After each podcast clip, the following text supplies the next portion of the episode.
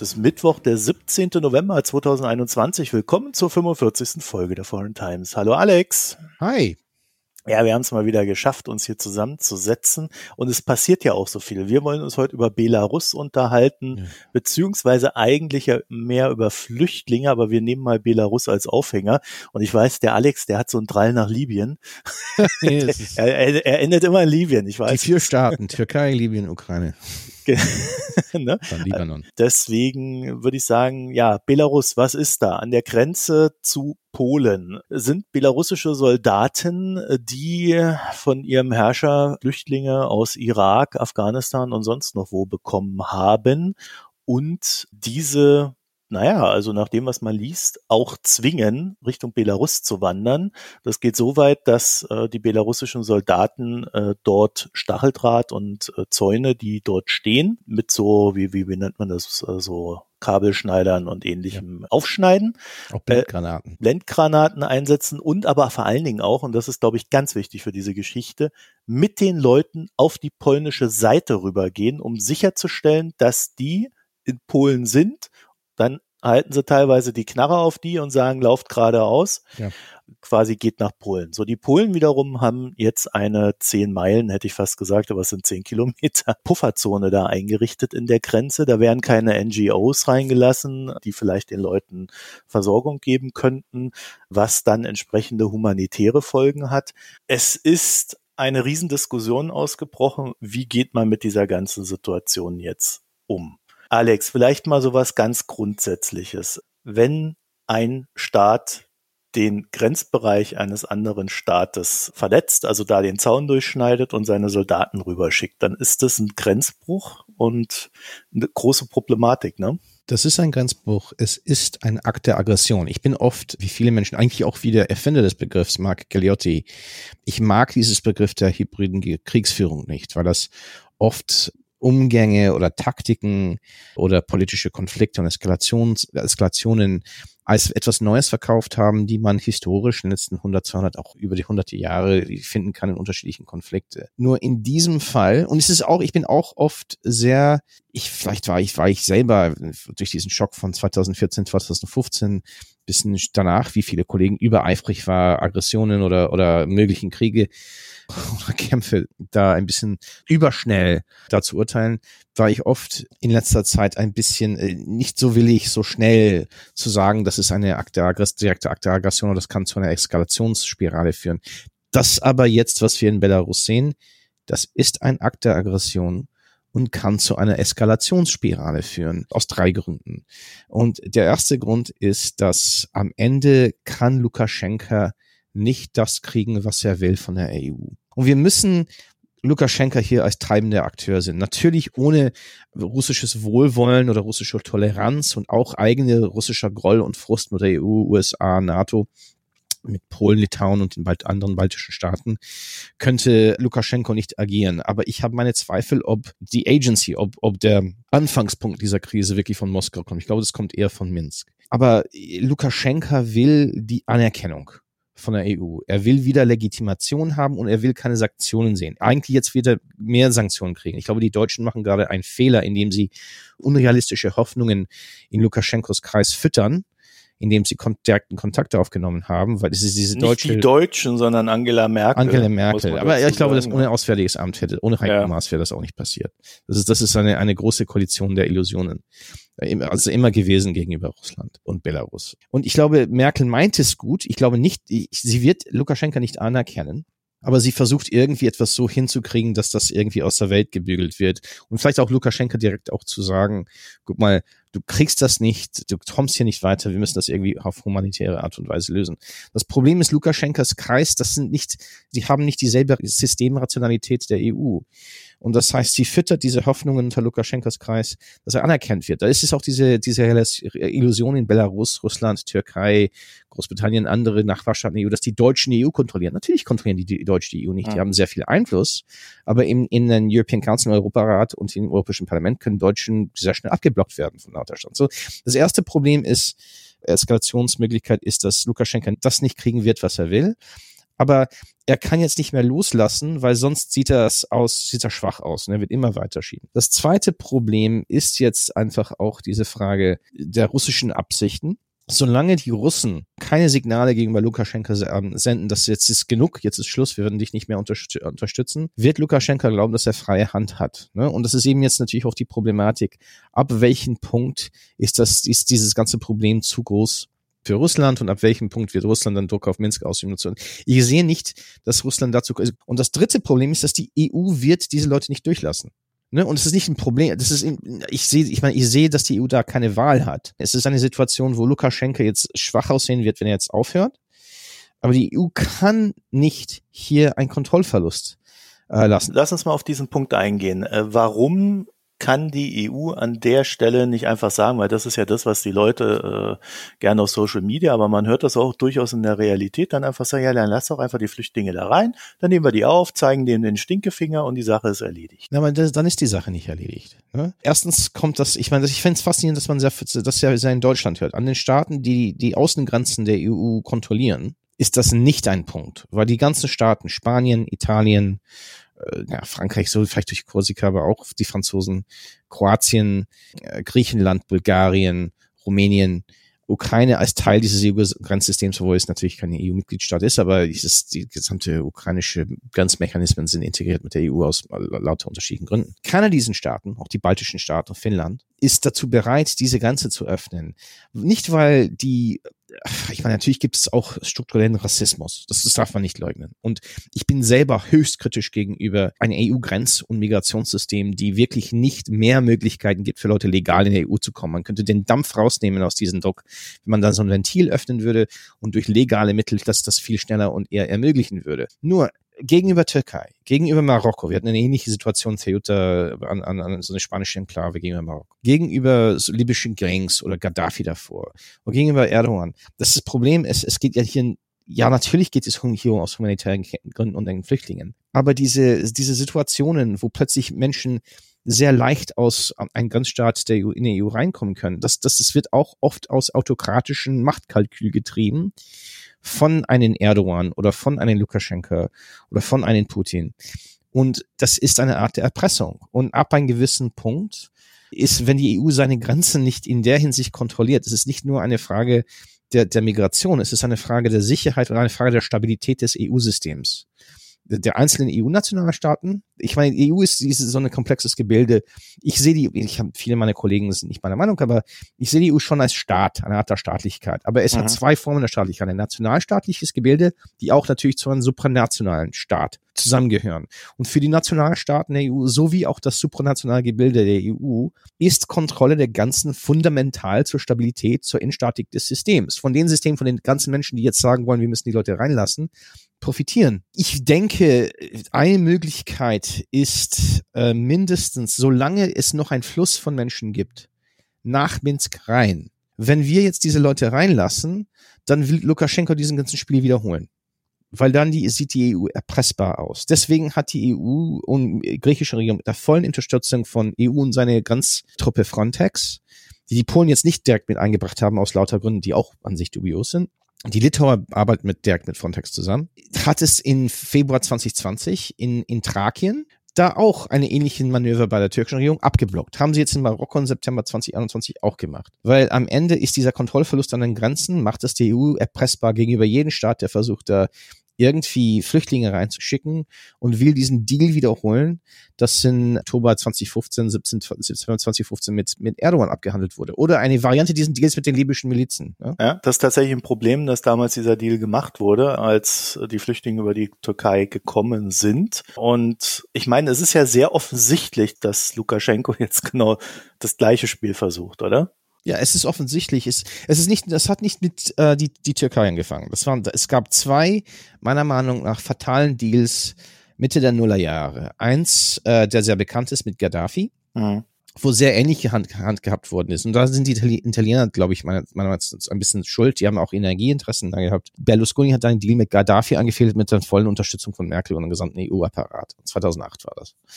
Und das hat diesen Präzedenzfall geschaffen, den Versuch, die Grenzkontrollen zu offshoren, aber Gaddafi hat das dann immer wieder so ein paar Leute durchgelassen, um diesen Druck aufrechtzuerhalten.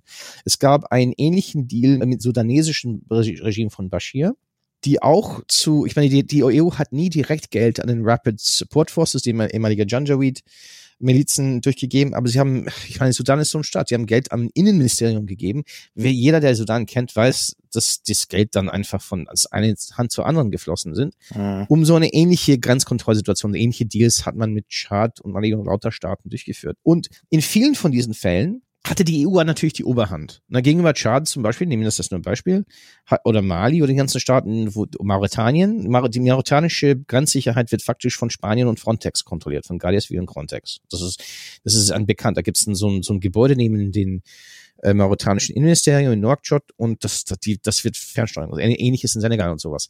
Aber das Problem ist, diese Deals sind eingegangen worden in der Idee, dass die EU immer noch die Oberhand haben würde. Aber es gab jetzt Situationen, wo die EU dann plötzlich dadurch erpressbar würde. Und damit ist viel rigi ein rigideres Umgang. Das ist natürlich ich moralisch problematisch finde und auch lauter Gründen. Es muss auch eine andere Strategie durchgeführt werden.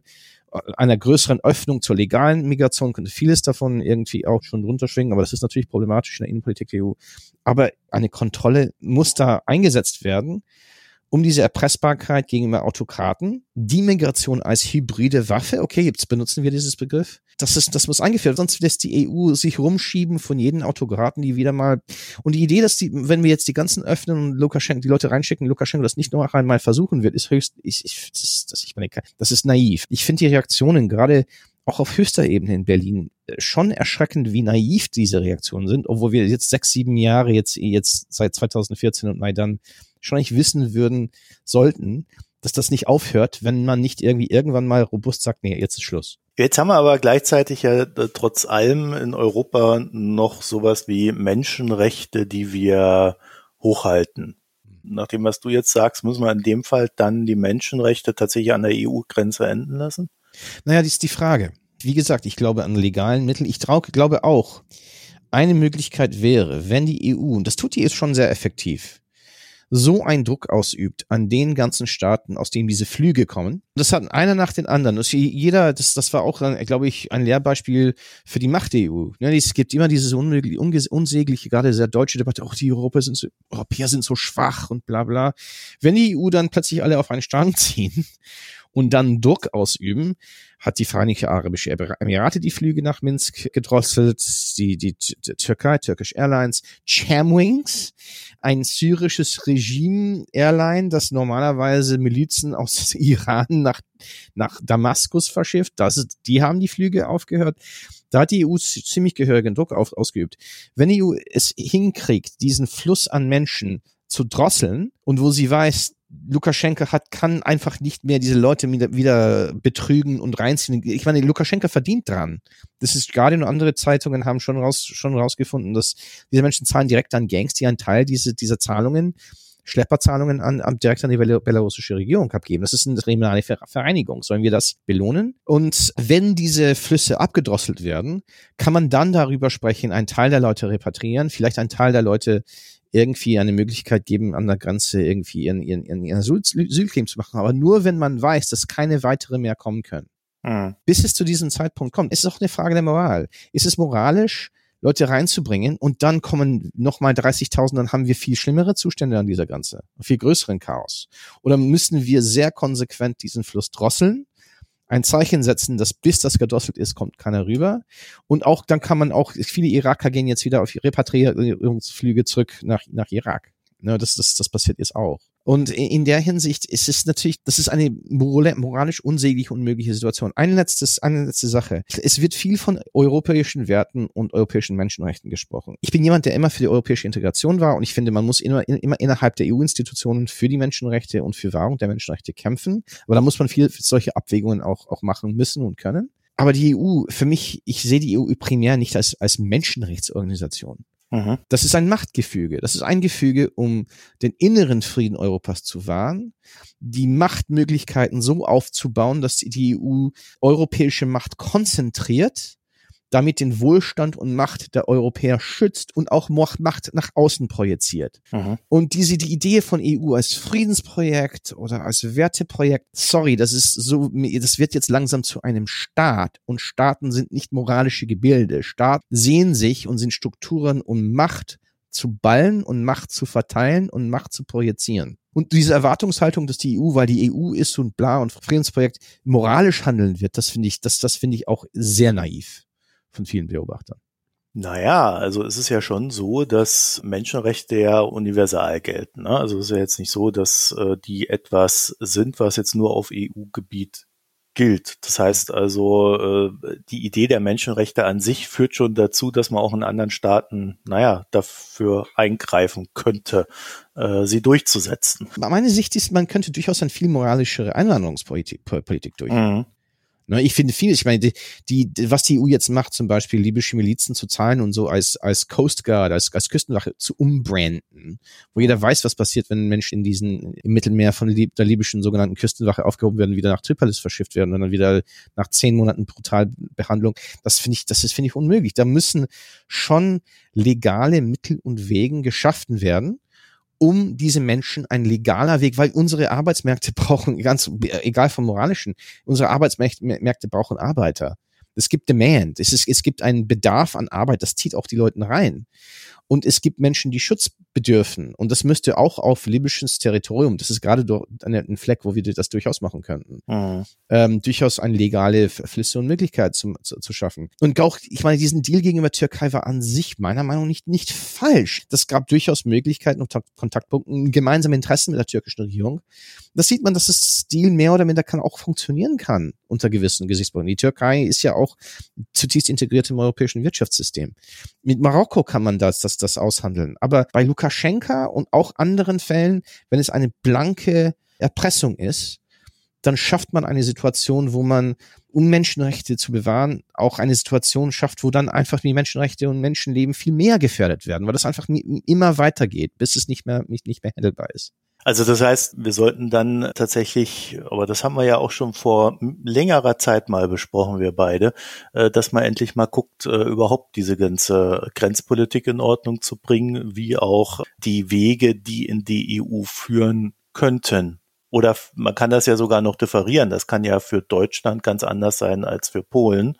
Wenn die Polen sagen, okay, wir wollen keine geregelte Zuwanderung, äh, dann kann man sie halt trotzdem ja auch in Deutschland äh, ermöglichen, ohne dass man sich in der EU darüber kloppen muss. Ja, ne? ich denke, dass da wird zu oft in Deutschland gerade so eine Ost-West-Dynamik. Erstmal gibt es sehr viele Aspekte der deutschen Politik, die auch einige feindlich sind gegenüber eine, mhm. eine, eine ausgeglichene Einwanderungspolitik. Da wird viel gesprochen, aber und man muss auch positiv sagen, die, es gibt der, die, der neue Einwanderungsgesetz für sogenannte Facharbeiter, das schafft sehr viele Freiräume, sehr viele Flexibilitäten, Räume, die nicht da waren. Das, man sieht eigentlich komischerweise eine ähnliche Entwicklung in, in Großbritannien und Frankreich. Das heißt, es wird immer sehr rigide gesprochen, aber es werden neue Räume geschaffen, weil es eben diesen Bedarf gibt an Arbeiter. Und das ist nicht notwendigerweise ein Nord, Süd, Ost, West. Die Italiener italienische Regierung wird langsam ein bisschen flexibler, weil sie die Arbeiter brauchen. Die Rumänen importieren jetzt, glaube ich, diesem Jahr 50.000 Arbeiter aus, aus Vietnam und Nepal und, und lauter Staaten. Ich glaube schon, die ukrainische Einwanderungswelle hat diesen Punkt in Polen, Zeitpunkt in Polen aufgeschoben,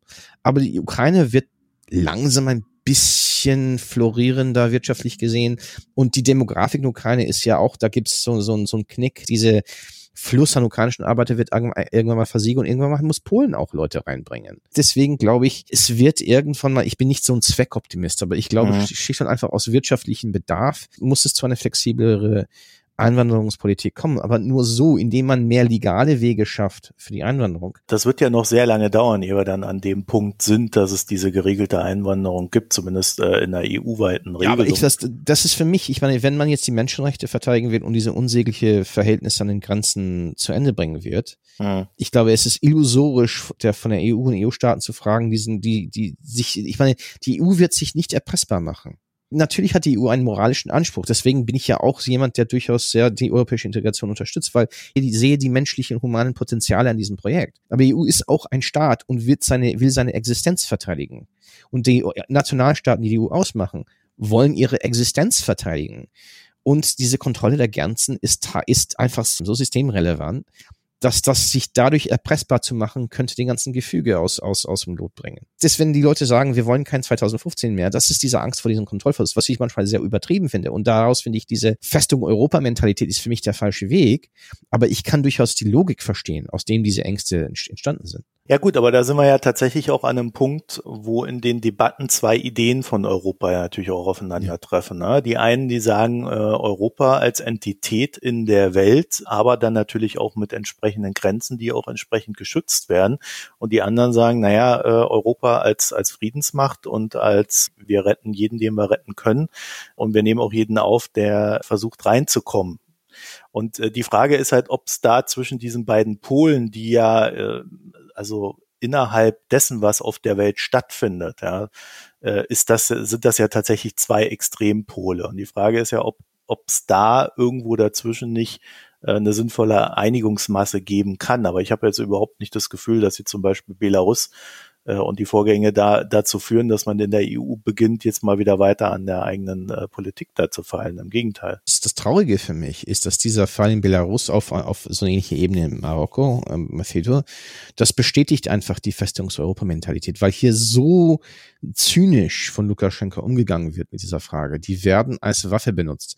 Wenn jemand wie ich sagt, nee, ich meine, man braucht auch gewissermaßen eine gewisse Grenzkontrollen, auch um die Legitimität des Innenfriedens, der Grundlagen des Innenfriedens, Binnenmarkt, Schengen, gemeinsame Währung, diese Integration, das braucht auch eine innere Legitimation, in dem Menschen innerhalb der EU sagen, ja, aber solange diese Integration intern passt, dieser innere Frieden, äh, solange äh, das, das werden wir akzeptieren und, und auch sehr stark unterstützen, solange wir uns als geschützt sehen von äußeren, äußeren Risiken und Feinden. Und Migranten sind keine Gefahr in jedem Kontext und wir müssen Wege finden der legalen Migration, um gerade diesen Ventil zu schaffen, um diesen Druck aus, aus dem System rauszunehmen. In diesem Fall oder im Februar 2020 vom AKP von Erdogan oder im September 2021 Ceuta von Marokko, im, in Marokko, sind, sind, ist, sind diese, diese verzweifelten Menschen dazu benutzt worden, die EU geopolitisch unter Druck zu setzen. Dann kommen diese schwierige moralische Abwägungen.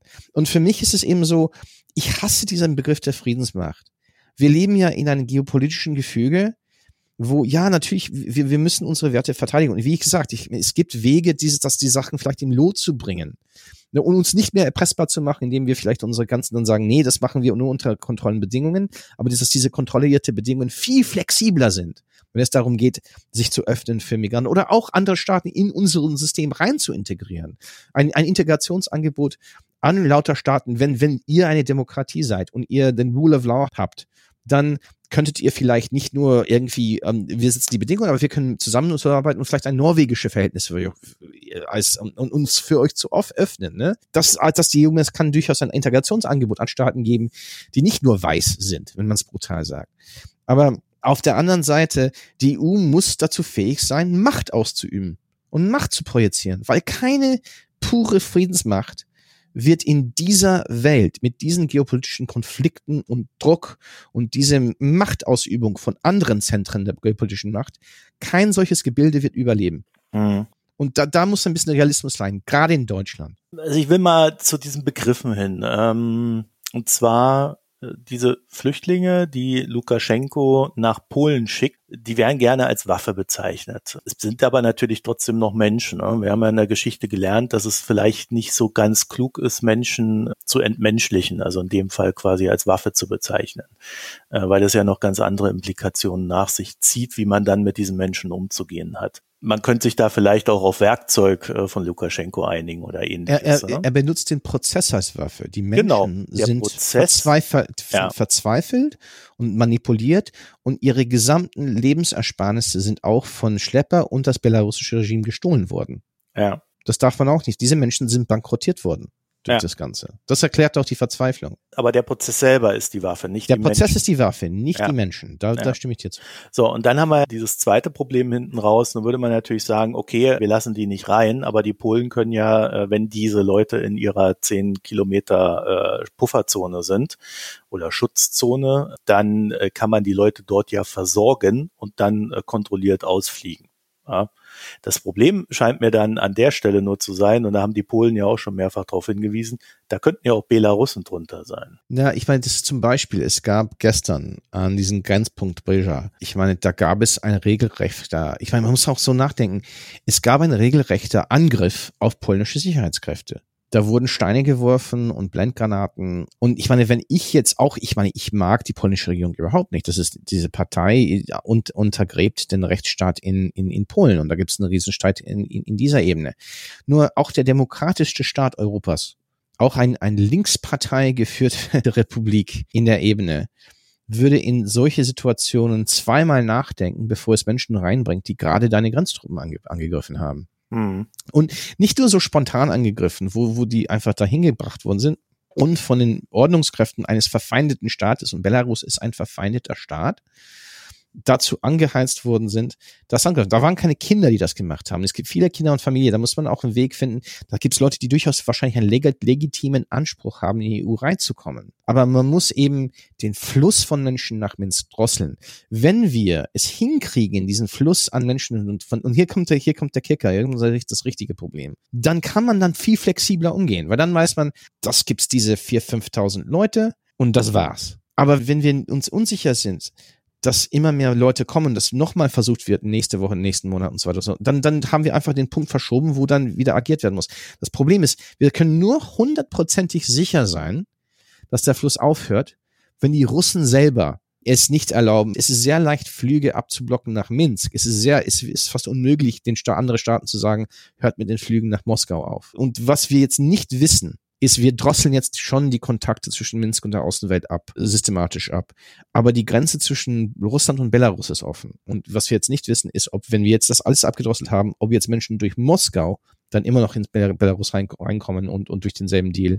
Mhm. Aber das würde dann Russland vom indirekten Akteur, der so ein bisschen Schutzmacht macht und Bomben macht und so ein gemeinsames Manöver macht, zu zeigen, den Europa zu sagen, ja, Belarus ist immer noch unserer Satellit und. Also äh, vielleicht zu dem Verhältnis äh, zwischen Putin und äh, Lukaschenko. Also äh, Putin kommt das ja jetzt nicht so ganz ungelegen. Ne? Also seine eigenen Zustimmungsraten äh, rauschen quasi von Keller zu neuem Keller in Russland. Das Volk ist unruhig. Es gibt keine wirksamen Corona-Schutzmaßnahmen. Nee. Das heißt, das schlägt dort voll durch. Es ist jetzt im Darknet ist, ist so eine ganz lustige Geschichte aufgetaucht. 500.000 äh, gefälschte Impfzertifikate allein ja, ja. in Moskau, wo dann man natürlich auch merkt, okay, die Impfzahlen, die dort angezeigt werden, kannst du eh alle vergessen. Es ist kein Vertrauen den Staat gegenüber. Genau. Und dieses, dieses fehlende Vertrauen führt dann natürlich dazu, dass die sich auch nicht impfen lassen. Die, die, die Geld haben, die fliegen dann UAE oder äh, Dubai und lassen sich dort äh, BioNTech impfen. Das haben sie ja ganz ja. am Anfang gemacht. Aber da sieht man ja, dass, dass der russische Staat als solcher, also ich weiß nicht, für mich erinnert, also mich erinnert das so an eher an den Niedergang, ja, das ist kurz vorm ja. Kollaps, vom Innerlichen. Deswegen wird Putin selbst äh, aber auch immer repressiver und äh, es ist ja sehr auffällig, dass diese inneren Spannungen, die sich aufbauen, ich sag mal Klammer auf, keine Sorge, der ist auch noch in einem Jahr da, Klammer zu. Ja. So schnell geht das nicht. Ja, ja, klar. Aber es führt halt dazu, dass er dieses alte Spiel fährt, das überall Konflikte hochgejazzt werden, die quasi äußere Konflikte sind und dadurch erstens von inneren Problemen ablenken und zweitens innere Probleme vielleicht äh, versuchen zu entspannen, weil man dann andere Ziele sieht. Ich meine, das ist, wo die Dynamik zwischen Moskau, Putin und Lukaschenka sichtbar beide zusammenführt. Ne? Mhm. Weil Lukaschenka ist, ist knapp einen Volksaufstand aus dem Weg gegangen und er muss das auch projizieren. Und ich glaube auch, dass die Russen, ich meine, ich glaube, Putin reagiert auch viel, weil er selber glaubt. Ich glaube, die, die, das ist jetzt die Debatte. Ich meine, es wird oft versucht, eine Strategie bei Putin zu projizieren und zu sagen, der hat einen Plan und eine große Strategie. Der türmt diese ganzen Truppen an der ukrainischen Grenze auf, weil, weil er irgendwie einen ganz klaren Plan. Ich glaube, dass die, die haben bestimmt Schlachtpläne ne, also taktische Schlachtpläne, mhm. um durchzuführen, wenn es zu einer Eskalation kommt. Aber ich glaube, dass ein Großteil davon darf, kommt davon, dass Lukaschenko so wie auch Putin glauben, dass sie wirklich von externen Mächten einen Angriff erleben.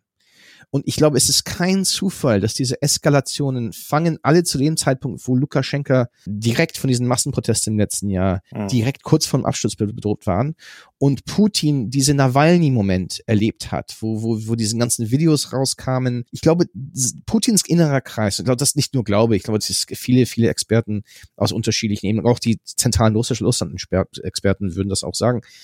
Putin glaubt, dass diese ganzen internen Kriege sind Teil eines äußeren Angriffes. So hat der Maidan interpretiert in Ukraine, dass das irgendwie nicht aus dem vom ukrainischen Volk herkam, aber dass irgendwie die blöden Ukrainer seiner Meinung nach vom Westen hypnotisiert worden, manipuliert worden und so weiter und so fort. Ja klar, das sind ja eigentlich Russen, also können die ja nur manipuliert sein, wenn sie Genau, und in, daher kommt diese langen Schriften, weil und es ist auch kein Zufall, dass er diese lange Schriften über die Ukraine, dass die Ukrainer eigentlich keine Nation sind und bla und die gehören zu uns. Das ist keine Überraschung, dass das auch Teil dieser Kampagne und dieser Eskalationskampagne ist. Weil ich glaube, die sehen, glauben, dass sie kurz selber kurz vom Angriff sind. Und das macht die gefährlich, ne? weil wenn die glauben, dass wir sie angreifen und die Ukrainer auch sie angreifen werden oder würden oder versuchen das schon durchführen, weil sie selber an diese hybride Idee, die in ihre eigene Propagandasoße irgendwie aufgesogen haben, dann sind sie viel, viel eher bereit, schnell zu eskalieren. Das ist eine, das zweite für mich ist, ich glaube, die Russen selber und das russische Militär, die kommen damit nicht klar, dass die Ukrainer stärker werden.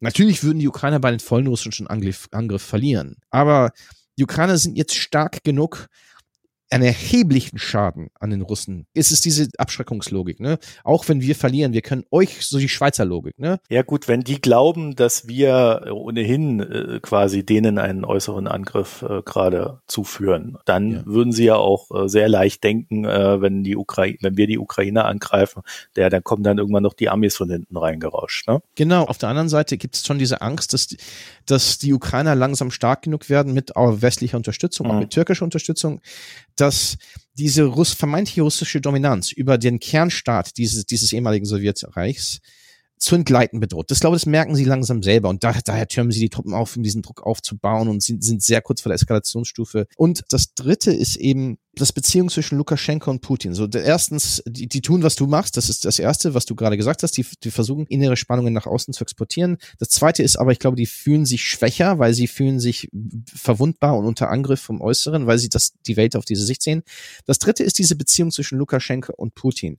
Lukaschenko und Belarus sind zwar Satellitenstaaten gegenüber Putin und, und dem russischen Staat, aber Lukaschenko ist der letzte Klient, ist der letzte bedingungslose Partner Russlands in Europa. Auch die Serben, die sind Alliierten, aber die, die gehen. Die haben es mehr mit China, ja. Mit China und machen ihr eigenes Ding und sind wirtschaftlich mit der EU verflochten und versuchen zu sehen, wie weit sie es treiben können. Aber die machen ihr eigenes Ding. Die sind keine Puppen äh, Russlands. Aber Marionetten Russlands. Aber das gibt Lukaschenka Macht gegenüber Putin. Weil Lukaschenka kann Sachen hochschaukeln und zu den Russen umdrehen und zu sagen, du musst mich jetzt aus den Schlamassel retten. Wladimir, wo war Putin? Du musst mir aus den Schlamassel retten, den ich selber geschaffen habe, weil wenn ich stürze, verlierst du den letzten Alliierten und Partner. Und dann sind die, ist NATO in Minsk. So, so also russischen Es ist auf alle Fälle so, dass äh, Weißrussland auch so ein bisschen Showcase für das äh, Volk in Russland ist für genau. Putin, genau. ne? Weil solange er das da im Griff hat und das äh, es gab ja lange diese Gerüchte, dass er sich an der Macht hält, indem er Belarus und Russland äh, verschmilzt. Hat sich natürlich am Ende nicht bestätigt. Ich habe das selber hab das jetzt auch nicht für sehr wahrscheinlich gehalten, aber es, es zeigt halt, dass da sehr starke gegenseitige Interaktion da ist und ja. die sind sich schon sehr nah. Und die Russen haben das schon mitgekriegt, dass in Belarus da was passiert. Es gab dann auch sehr viel Solidarisierung in Russland gegenüber den Belarussen, die auf der Straße waren. Ne? Gerade in Sibirien war sehr ja. interessant. Es gab Demos in Sibirien, sibirische Städte. Ne? Ja. Und auch, auch dieser Frust von Moskau ist da weit weg und bestimmt unsere Zukunft. Ja, also deswegen, äh, das ist, da, da spielt schon einiges mit rein. Du glaubst es nicht, dass Putin unbedingt derjenige war, der da diese Idee hatte, da die Flüchtlinge rüber zu schicken. Ich glaube, es gab eine gegenseitige Abhängigkeit, weil ja. Lukaschenka, er, wenn Lukaschenko das hochgeschaltet konnte, hat, ist, hat eigentlich, weil er der letzte Partner ist und weil eigentlich, das ist, man nennt das auf Englisch Client Capture, bestimmt gibt es ein deutsches Fach, Fachbegriff, wo der Klient plötzlich die Macht hat, den stärkeren Partner in Richtungen zu treiben, wo der stärkere Partner womöglich nicht hingehen wollte, weil der stärkere Partner den Angst hat, diesen Klienten zu verlieren. Und es gibt natürlich auch, auch der ganze auch propagandistisch, es ist ja nützlich für Moskau wie auch für Minsk, die EU als moralischer oder Akteur zu diskreditieren. Das mhm. hilft auch. Wenn der Propaganda ist, dann zu sagen, die Europäer sind genauso wie wir. Ne? Und das, das können die auch so verkaufen durch die Propaganda. Also ich habe alle meine Fragen inklusive Abschweifungen durch. Hast du alles drin oder wolltest du noch einen Punkt machen? Es ist, wie gesagt, was mich ein bisschen verstört hat, ist, wie natürlich spielen die Russen die zentrale Rolle. Natürlich ist Putin der Akteur. Natürlich ist das Putin-Regime irgendwie so das Zentrum, dass das alles ganze andere drumherum destabilisiert. Aber man muss die Handlungsspielräume der unterschiedlichen anderen Akteure in Osteuropa wie auch im Nahen Osten auch wahrnehmen. Und ich glaube, wenn wir das alles auf Putin schieben und einfach sagen, Lukaschenko, Lukaschenko ist kein Marionette. Hier in diesem Punkt, glaube ich, selber, glaube ich, hat Lukaschenko dieses Problem äh, losgetreten. Und das ist auch zu mir, ich, wir haben in vorherigen Gesprächen gehabt, ich glaube, die Deutschen unterschätzen immer die Ukrainer. Das ist auch eben eben eine Frage, dass, dass die Deutschen, dass, dass, dass das kommt jetzt zurück auf dieser Situation, wo Merkel dann über den Köpfen hinweg von EU-Partnern Osteuropas und über den Köpfen den Ukrainern und anderen mit Lukaschenka Kontakt aufgenommen hat und zum, zurück zum Anfang des Gesprächs einfach unrealistische Erwartungshaltungen bei Lukaschenko oder auch vielleicht auch Putin erschafft, wo sie glaubt, dass, ich glaube, sie meint, meinte es gut. Sie wollte einfach sehen, ausloten, was, was ist hier machbar. Und sie, sie weiß, die Deutsch Berlin weiß, jeder in, im, im deutschen System weiß, natürlich im EU, da, wir können das nicht bestimmen, wir müssen dann mit allen anderen da unter die Polen und Litauer und so weiter konsultieren. Nur so sehen die belarussische und russische Führung die Welt nicht. So verstehen die die Welt nicht. Die glauben immer, die Deutschen sind da die Chefs und wenn wir mit Angela gesprochen haben, mit der Merkel, dann läuft das. Ja. Das Problem ist, diese, diese Art von Outreach ohne Koordinierung mit anderen europäischen Partnern schafft eine Situation, wo dann Lukaschenko dann sitzt und sagt, warum kriege ich nicht das, was ich von den Deutschen erwartet habe? Die EU, und ja, die Deutschen haben mich dann verraten, dann wird es auch noch schlimmer. Okay, mit diesen huldvollen Worten verabschieden ja. wir uns. Euch eine schöne Zeit und noch viel Spaß beim Nachdenken über diese komplett verfahrene Situation. Ach so, ja, ich habe noch einen letzten für euch, habe ich jetzt fast vergessen hier zu erwähnen. Wir haben mal testweise auf äh, www.foreigntimes.de den Premium-Service der Mikroökonomen repliziert. Das heißt, wir haben das gleiche Ding dort auch aufgebaut. Es gibt quasi nichts zu gewinnen, nichts zu bekommen. Ihr könnt euch da aber mal anmelden, damit ich das dann mit euch euch durchtesten kann und ob alles funktioniert und ob wir da mehr draus machen, äh, das müssen wir dann gucken. Das liegt äh, nicht ganz allein in meiner Hand, aber äh, auf alle Fälle soll es mal da sein und die Seite soll dann auch noch ein bisschen schöner werden, also mehr an das Design der Mikroökonomen, allerdings farblich anders angeordnet. Ja, also euch vielen Dank fürs Hören. Bis bald. Tschüss. Tschüss.